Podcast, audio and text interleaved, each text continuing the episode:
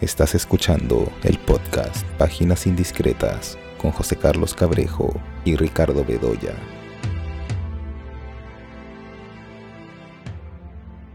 Hola, estamos aquí nuevamente en el podcast eh, Páginas Indiscretas. Yo soy José Carlos eh, Cabrejo, como siempre estoy acompañado por Ricardo Bedoya. Y en esta oportunidad tenemos un invitado especial, a Emilio Bustamante, bueno, que es nuestro colega, profesor, ha sido mi profesor también, por cierto, gran profesor. Eh, tiene pues una larga trayectoria como guionista Emilio. Y en esta oportunidad eh, queremos hablar con él sobre el cine teatro irracional, que ya hace un tiempo está funcionando en Barranco. Eh, y bueno, se han estado pasando películas. Hace poco en esa sala se ha podido ver eh, parte del ciclo Puno es el Perú. Y en estos momentos están pasando películas de NUNA, de la Asociación de eh, Directoras eh, Peruanas, no me acuerdo el nombre exacto. entonces, bueno, la verdad que yo me enteré de casualidad de la existencia del cine de teatro irracional, creo que en una conversación contigo, Emilio, eh, y ahí dije, bueno, pero ¿por qué, por qué no lo supe? pero veo que, eh, por lo que digamos, he podido apreciar en las redes sociales, eh, hay algunas funciones que han estado llenas, ¿no? Creo que es un espacio que se está haciendo más popular. Entonces sería muy, muy interesante que nos comentes, bueno, cómo, cómo surge esta iniciativa. Bien, hola José Carlos, hola Ricardo, gracias por la invitación, gracias por tus palabras, José Carlos. Eh, bueno, el cine teatro irracional surge en verdad que iniciativa de María Luisa Adriancén. María Luisa eh, me llamó hace ya unos años y eh, me convenció, y convenció también a su hermano Eduardo, de presentar un proyecto a DAFO para el estímulo a salas alternativas. Entonces existía el local, el local del Teatro Racional de, de Eduardo, que no estaba funcionando en ese momento, y la idea era convertir ese local en una sala de cine alternativa que también pudiera usarse eventualmente para teatro. Eh, presentamos el proyecto ADAFO en el 2018, ganamos el estímulo, estuvimos eh, invirtiendo en el adecuamiento de la sala, eh, hasta el 2019 estábamos listos para el 2020, vino la pandemia y abrimos la sala en agosto del 2022. Hemos tenido desde agosto pues algunos ciclos. Comenzamos con Mujer de Soldado, la película Patricia Viste. Luego vimos Desde el lado del corazón de Pancho Adrián Sen. Pasamos dos películas puneñas, luego dos películas huancaínas. Vino eh, también el Festival eh, Lima Alterna. Eh, vino también una muestra de corriente, el Festival Arequipeño de No Ficción. Y este año eh, estamos eh, presentando eh, una muestra de NUNA, NUNA Cine, que es la Asociación de Directoras de Cine del Perú. Y ha sido una muestra la cual ha ido muy bien. Hemos tenido sala llena, lamentablemente en algunas funciones del público hubo público que no pudo entrar, que se quedó fuera porque ya se había completado el aforo. Entonces nos ha ido bien, bastante bien con este ciclo que culmina la próxima semana con dos películas. ¿no? con Revela de Nicole Hurtado, eh, que va el martes 7 de febrero, y con Senials de Paula Chávez, que va eh, el miércoles. Pero el lunes 6 eh, próximo tenemos una función extraordinaria de Un Mundo para Julius, de Rosana Díaz, que es la presidenta de NUNA. Y tenemos una función extraordinaria porque cuando dimos un mundo para Julius, pues se quedó lamentablemente, como repito, mucha gente fuera de la sala por cuestiones de, de aforo. Eso es lo que tenemos la, próxima semana. Y luego viene un ciclo de cine de terror ayacuchano en las siguientes semanas de febrero y la primera semana de, marzo. Emilio, eh, a ver, hay una carencia entre nosotros, ¿no? Que es la de las salas alternativas, justamente, ¿no? Eso nos ha limitado durante mucho tiempo poder ver otras películas, poder eh, no sé, conocer, por ejemplo, el cine ayacuchano o el cine de otras regiones. ¿no? Em, la propuesta de ustedes es, básicamente concentrarse en el cine peruano. Eh, ¿qué equipos, ¿Con qué equipos cuentan? ¿Qué es lo que se puede mostrar? ¿no? Eh, ¿Cuál es el aforo? Eh, ¿Y cómo es el acceso? Digamos, ¿Cómo llega el público y cómo puede entrar? Correcto. Em, Sí, bueno, comenzando con, lo último, el aforo de 51 espectadores, eh, la entrada es gratuita. Em, la sala está ubicada en Barranco, en eh, la avenida Balta 170, es a una cuadra de Lo Balta. Em, y sí, ¿no? la idea de, las, de, la sala alternativa es proyectar prioritariamente películas peruanas, películas peruanas de regiones, películas peruanas independientes, películas peruanas que no tienen acceso a las salas comerciales eh, o que duran muy poco en los multiplex. Entonces, dar un espacio para las películas peruanas, que son muchísimas, como tú sabes. ¿no? Eh, tú lo has destacado además en, tus libros. Eh, hay a 600 películas peruanas hechas en este siglo nada más, ¿no? Y en los últimos años eh, se producen algo así como 60 películas peruanas por año, ¿no? Que no tienen dónde exhibirse. Entonces, eh, aquí, bueno, una solución es la cuota de pantalla que le hemos propuesto desde hace mucho tiempo y que es muy difícil cumplimiento. Eh, y otra es crear un circuito de salas alternativas, ¿no? donde tengan cabida pues, estas, estas películas. ¿no? Bueno, el Estado no ha creado el circuito de salas alternativas eh, y lo que hace es dar estímulos, estímulos para proyectos de salas alternativas.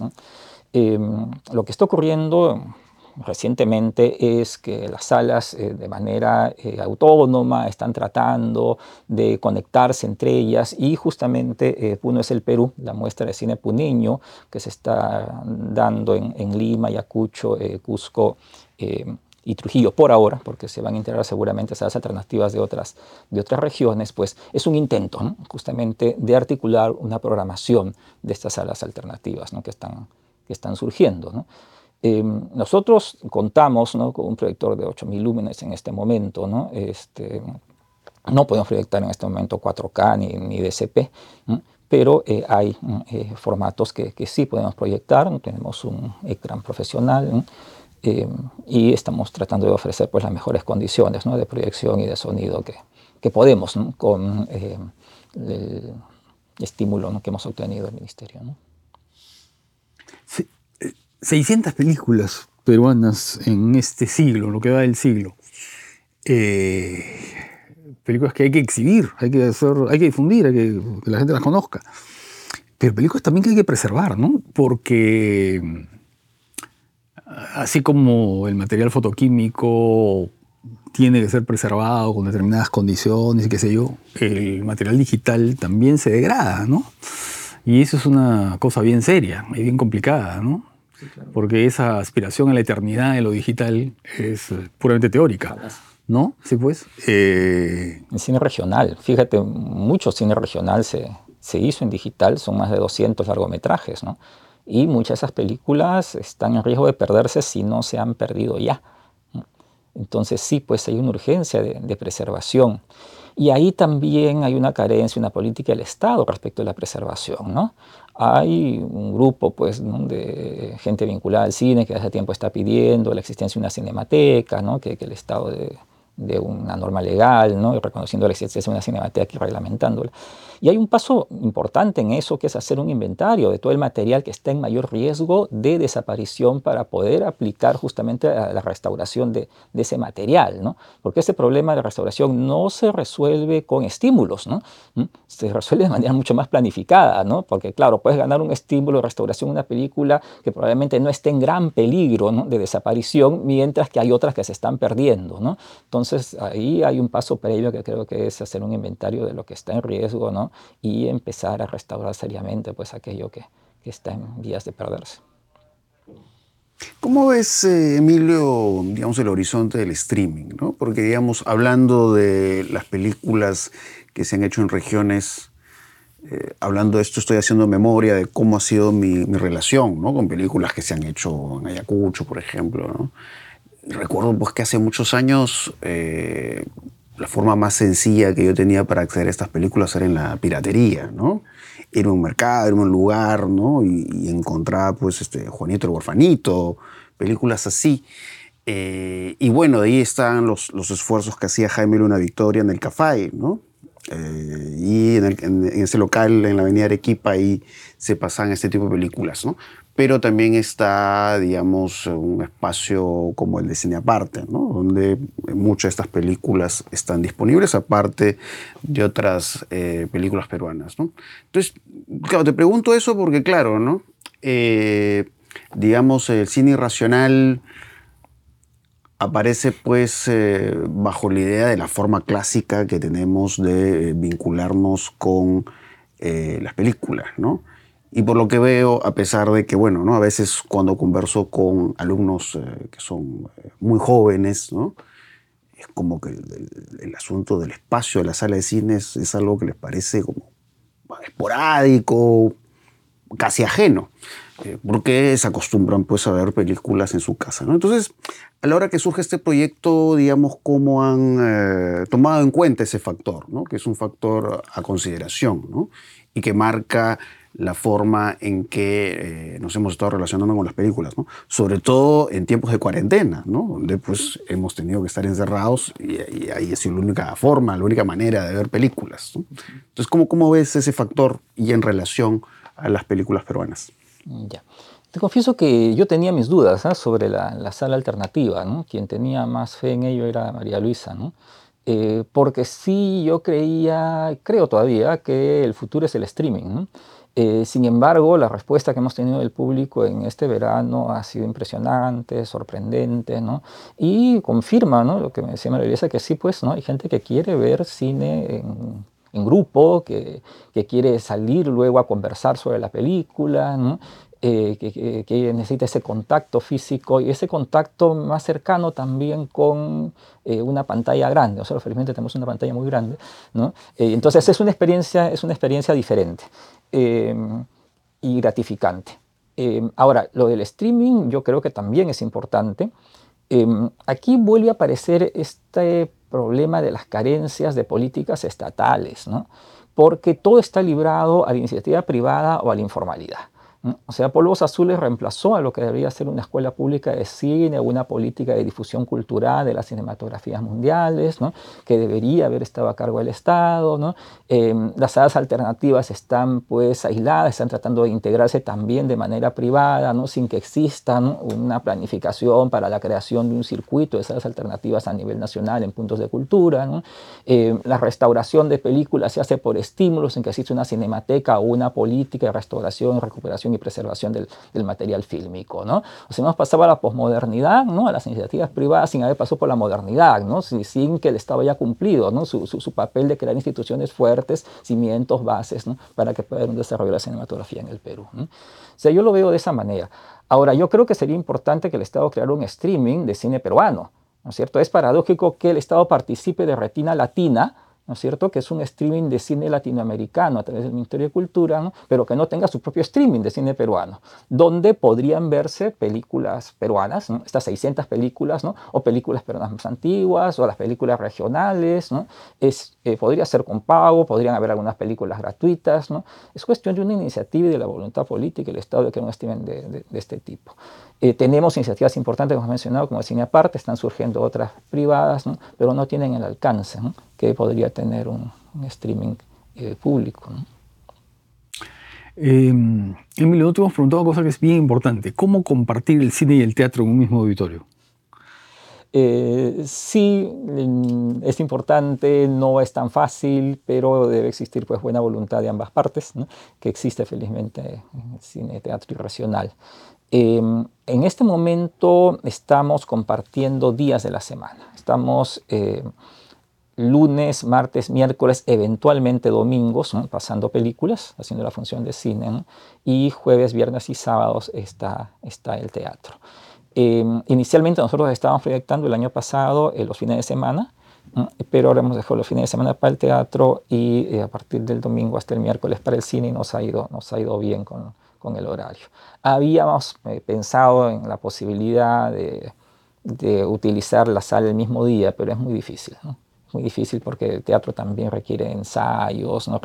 y mientras se iría a la sala se limpia, entonces ahí hay algunas dificultades para hacer funciones de cine y teatro el mismo día. Entonces nos hemos repartido los días y hemos comenzado bien, felizmente. Una convivencia deseable. Una convivencia deseable, sí. Emilio, y y en general, ¿qué, apreciaciones tienes de lo que está pasando con el cine peruano después de estos tiempos de encierro? ¿no? Ya en los últimos tiempos, pues ya estamos volviendo a las salas de cine. Eh, y bueno, lógicamente, eh, digamos, a partir de lo que Cine Racional muestra, pues, digamos, constata que estamos pues ante cines peruanos, ¿no? O sea, películas muy distintas, que trabajan géneros diferentes, eh, propuestas muy personales. Eh, entonces, digamos, en estos tiempos muy recientes, ¿qué, percibes o qué singular puedes detectar de lo que está pasando con el cine peruano, ¿no? Después de estos tiempos tan complicados. Tenemos otros tiempos complicados, pero ya son de otro tipo, ¿no? Sí, bueno, hay una gran variedad, ¿no? Una gran variedad en el siglo XXI, eso Manuel Ricardo lo expuso en su libro, ¿no? En el cine peruano en tiempos digitales, ¿no? Hay una gran variedad y una cantidad creciente de producción, ¿no? El problema es que la distribución y la exhibición pues es un cuello de botella, ¿no? O sea, se produce mucho, pero ¿dónde exhibirlo? Y cómo hacer que la gente conozca que se han hecho estas películas, ¿no? Porque algunas, digamos, se pueden colgar en YouTube, pero ahí se pierden también en la, en, la red, ¿no? Nadie sabe que existen, eh, entonces, sí hay un problema de, de, exhibición y de distribución, ¿no? un gran aumento de la producción y una producción también muy variada, ¿no? en cuanto hay producción que se hace con mucho dinero y producción que se hace prácticamente sin dinero, eh, para diferentes circuitos este, posibles de, exhibición y de distribución. Em, ahora, lo que ocurre en la pandemia es curioso, ¿no? porque no ha disminuido la producción de películas peruanas durante la pandemia. O sea, se siguió produciendo, se siguió produciendo. Em, lo que hay es una crisis de exhibición y distribución, que afecta también a, los multiplex, ¿no? porque tengo entendido que también ha bajado la cantidad de espectadores. Ahí hay una cosa muy paradójica, ¿no? Este, cuando las empresas exhibidoras eh, piden el apoyo de los cineastas peruanos, ¿no? Para que llamen a, que acudan los espectadores a las salas, ¿no? Pero cuando los cineastas peruanos exhiben sus películas, les dan los peores horarios y las peores salas, ¿no? Eh, es muy paradójico. Yo creo que ahí debería haber una cierta equidad, ¿no? Si quieren nuestra ayuda, pues ofrezcanos también ciertas condiciones eh, mínimas, ¿no? De, de exhibición, ¿no? de, nuestras, de nuestras películas, ¿no? Y específicamente, Emilio, en el caso de los cines regionales, ¿no? Las regiones. Eh, ¿Cómo ves el asunto? ¿no? Eh, tú dices que durante la pandemia no se detuvo, ¿no? Eh, estamos viviendo una situación muy difícil ahora, una situación política muy difícil. y justamente en algunas regiones donde la producción ha sido abundante y muy rica, ¿no? Estoy pensando en Puno, ¿no? Sobre todo en Puno, pero también en otros lugares. Em, ¿Cómo ves eso? Ahora, a ver, por ejemplo, el cine puneño nos ha dado algunas de las películas más visibles, ¿no? Eh, Uña y Pacha, eh, Manco Cápac, ¿no? Em, entre otras. Eh, y que tiene un acabado muy particular, además, ¿no?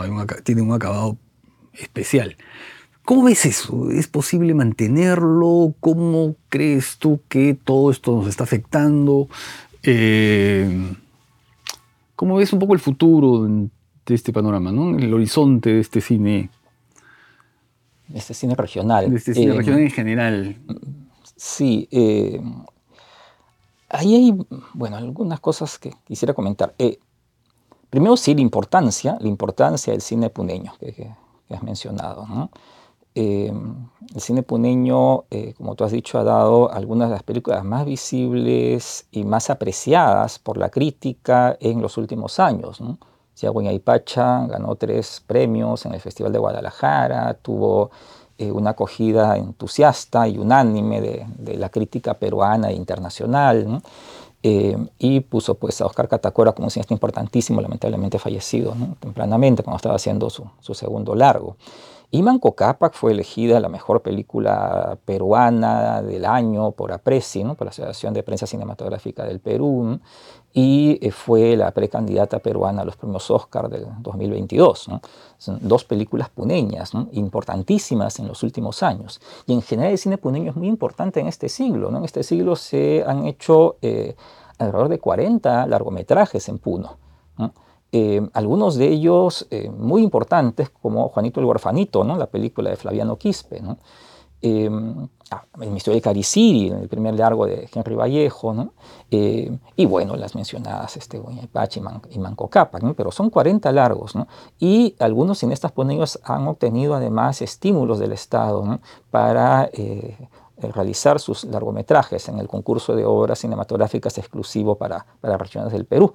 El caso de Flaviano Quispe, el caso mismo de Henry Vallejo, el caso de Oscar Catacora, el caso de Oscar González Apaza, que acaba de terminar el, largo eh, que, recibió el estímulo y que tiene un largo anterior que es marcado por el destino, que es un largo bien interesante. Eh, entonces es un cine muy importante para el Perú, el cine puneño. Y eso es lo que queríamos destacar, además, en este ciclo coordinado entre cuatro salas este, peruanas, ¿no? Eh, y en respuesta también pues, ¿no? a ciertos prejuicios ¿no? Eh, respecto de, de, la cultura eh, peruana y respecto de Puno en particular, ¿no? que como sabemos es un departamento que tiene una riqueza cultural enorme y que ha hecho un enorme aporte pues, ¿no? a, la cultura, a la cultura peruana. Em, ahora, en Puno se sigue produciendo. Lo que, lo que pasa es que ha cambiado un poco la producción. Puno, particularmente Juliaca, pero también Puno, em, tuvieron una producción importantísima en la primera década del, siglo XXI. Entonces se habló del Hollywood, del Hollywood peruano por, por, Juliaca, ¿no? porque se producía, se producía mucho y estas películas tenían mucha acogida popular. Las películas se exhibían inicialmente en, la sala municipal de Juliaca, que es enorme, y luego se realizaba un circuito itinerante de, exhibición de las películas, siempre con, mucha acogida, hasta que entran los multiplex a entonces los multiplex a Puno y le quitan público al cine eh, local. Eh, los mismos cineastas puneños se hacían una autocrítica, decían, bueno, la gente no va a ver nuestras películas no solamente porque los multiplex son más cómodos, sino porque también ha bajado la, calidad de las películas puneñas. ¿no? Entonces se propusieron eh, dos líneas de trabajo a los cineastas puneños. ¿no?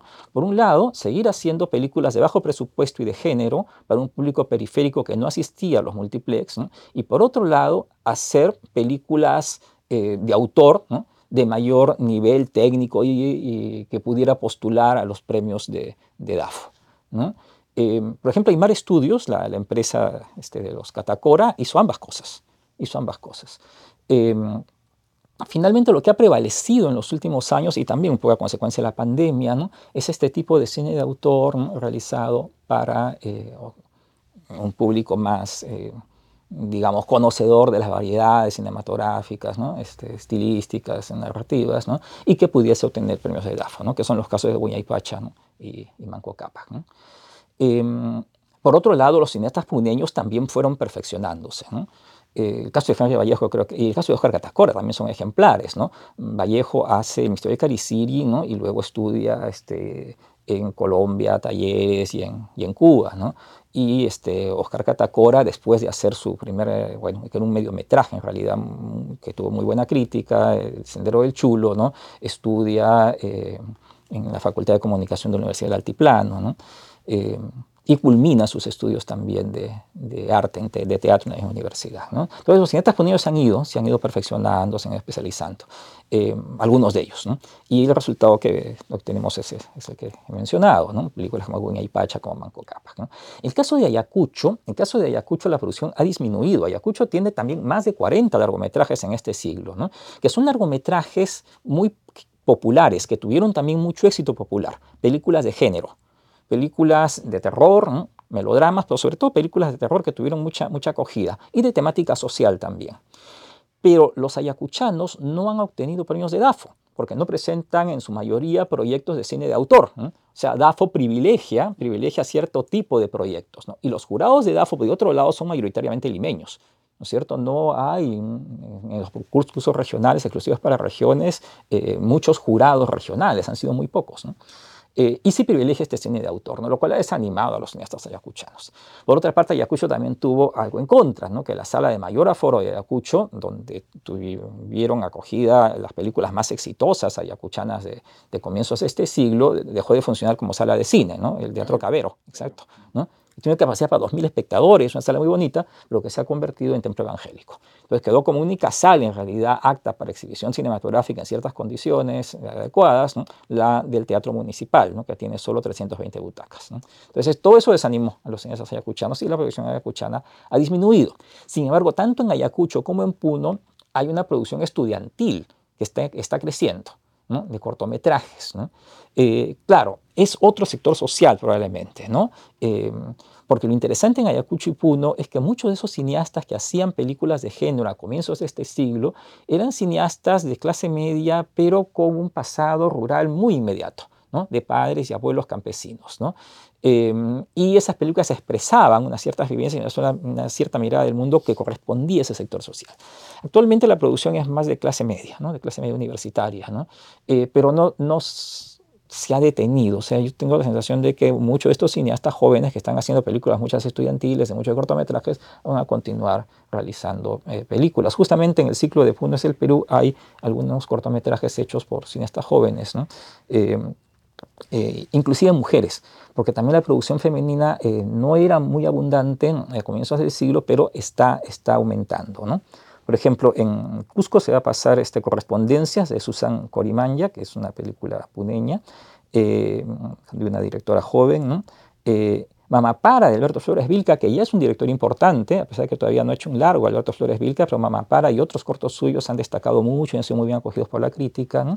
Em, Alma Vieja, que es una película de género fantástico de Guadalupe Estofanero, va a ser exhibida en Ayacucho, dentro de este ciclo de, Puno, de Puno es el Perú. Eh, y eh, Correspondencias también va a ser exhibida en Trujillo, en, la sala Chimú, esta película de Susan Corimán, ya que que he mencionado. O sea, ha continuado la producción. Y igual podríamos hablar de Junín, ¿no? donde también hay una producción importante, de Cajamarca, donde también ha aumentado la producción estudiantil ¿no? y la producción de películas de autor ¿no? y de narrativas alternativas a la, clásica.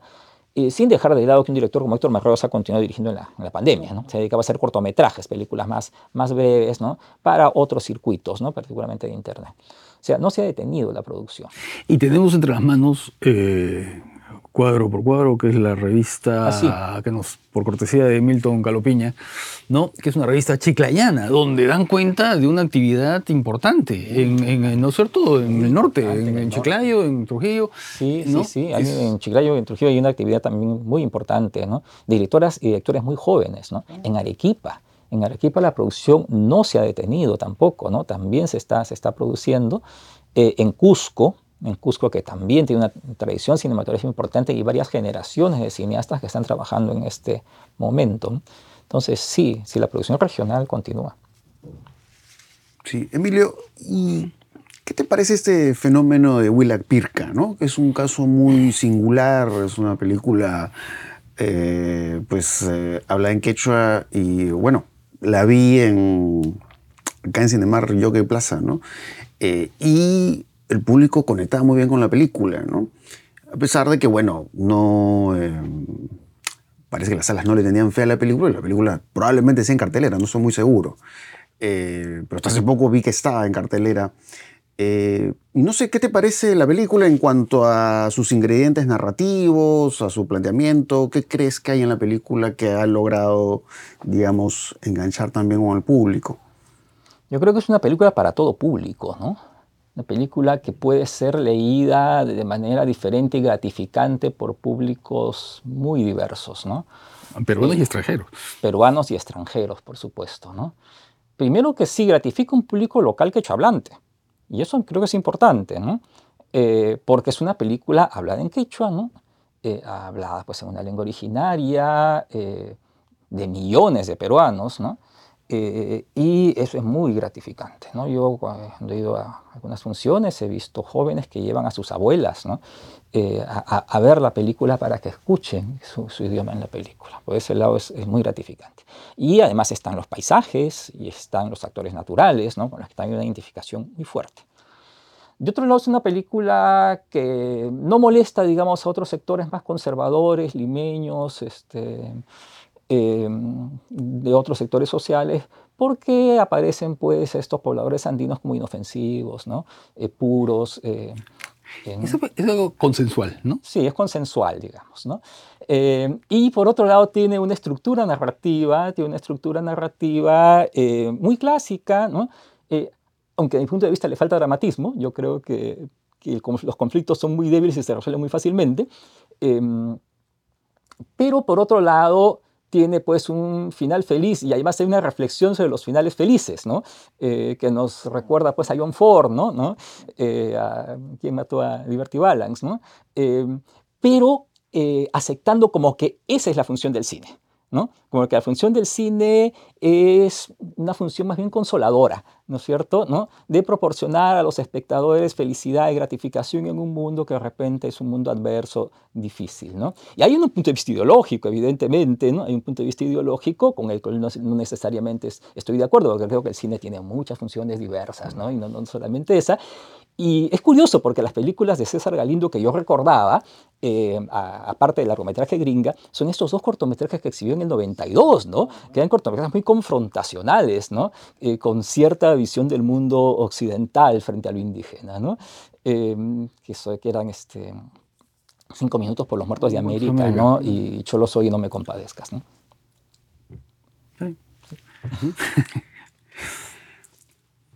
Eh, bueno, para terminar, una pregunta del, cine peruano que se ha hecho en esta década, bueno, estamos ya 2023, si tuvieras que elegir las películas que más te han gustado, ¿cuáles serían? Si las primeras que se te vengan a la cabeza. Eh, de, esta década, Buña y Pacha y Manco Cápac, ¿no? Son las primeras que se me vienen a la cabeza. La cosa Chumbe me gustó mucho también. Sí.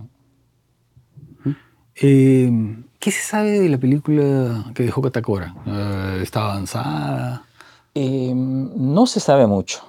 Habría que conversar con Tito Catacora, que me parece que se hizo cargo de la, de la producción. ¿no? Eh, Tito también tiene pues este documental Pacucha, que es interesantísimo. ¿no? Y ha dirigido, además. Y ha dirigido un cortometraje también bien interesante antes, antes de Guayay Pacha, ¿no? Es otro director talentoso, Tito Catacora. Pero lo que pasa es que Aymara y los catacoras trabajan siempre con mucha eh, reserva, ¿no? Eh, eh, son muy discretos, ¿no? entonces, bueno, no hay, no hay, muchas noticias, ¿no? pero seguramente tendremos pronto algunas gratas. Ojalá.